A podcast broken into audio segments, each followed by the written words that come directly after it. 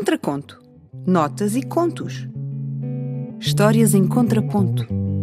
Conceito, música e edição: Bruno Santos. Locução: Eva Barros. Produção: Catarina Sobral.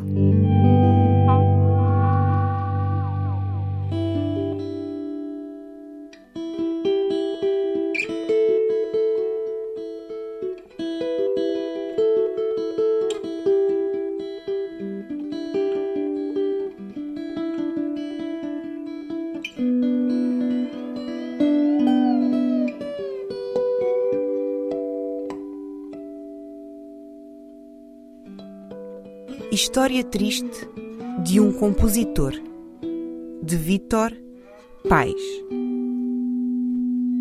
Quando o conheci, era ele quem compunha o canto dos pássaros.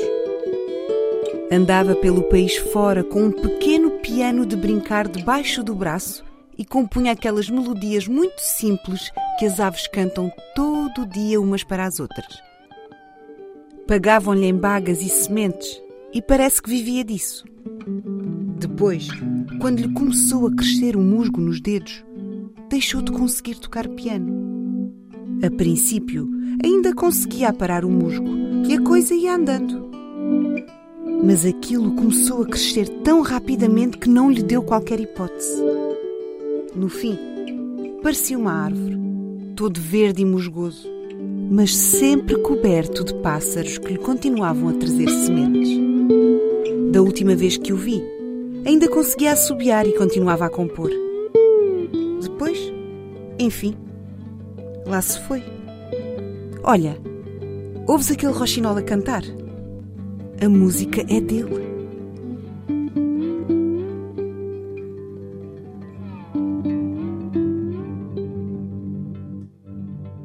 Breve História da Laca, de Miguel Fragata e Inês Barahona.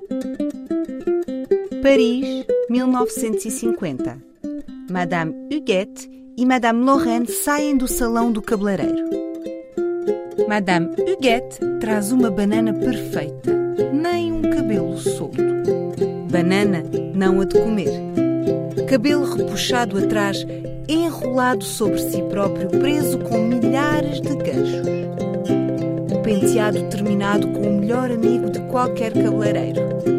Laca. Madame Lorraine, avó de cabelos curtos, traz a cabeleira impecavelmente escovada. O cabelo armado. Armado de laca. O penteado preso no ar, imóvel perante a passagem de uma brisa ou de uma rajada de vento. Se se fizesse o teste de ligar um aspirador junto àqueles dois penteados, nem um fio de cabelo se moveria.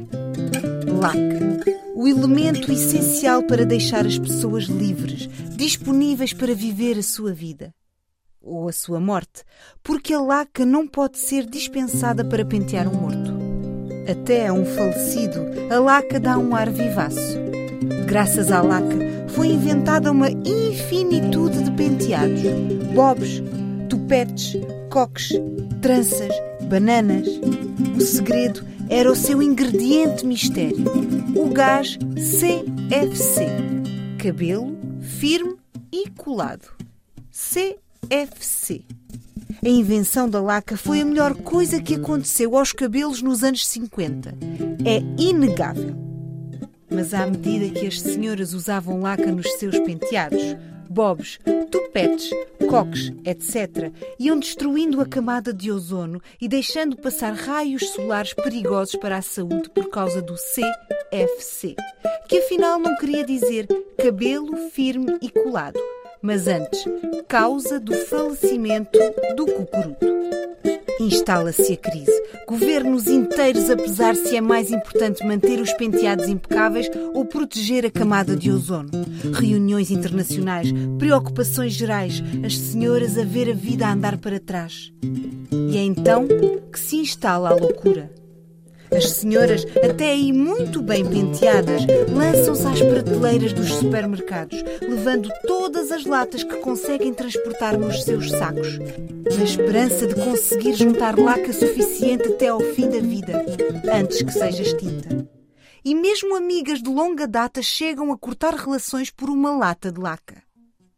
Assinado o Acordo Internacional para acabar com os CFCs, tudo parece ficar condenado a viver com os cabelos sem graça. Até que se descobre um outro gás com o mesmo efeito que não dá cabo do ozono, nem do cocuruto. Esta é a história de como se conseguiu salvar a camada de ozono sem comprometer o penteado. É graças a este final feliz que ainda hoje conseguimos ver avós bem penteadas. Bem vão precisar dessa mise cheia de laca para sobreviver a toda a sorte de fenómenos extremos, como furacões de nível 4 ou qualquer outro efeito das alterações climáticas.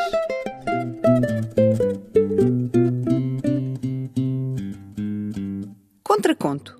Notas e contos. Histórias em contraponto. Conceito, música e edição: Bruno Santos. Locução: Eva Barros. Produção: Catarina Sobral.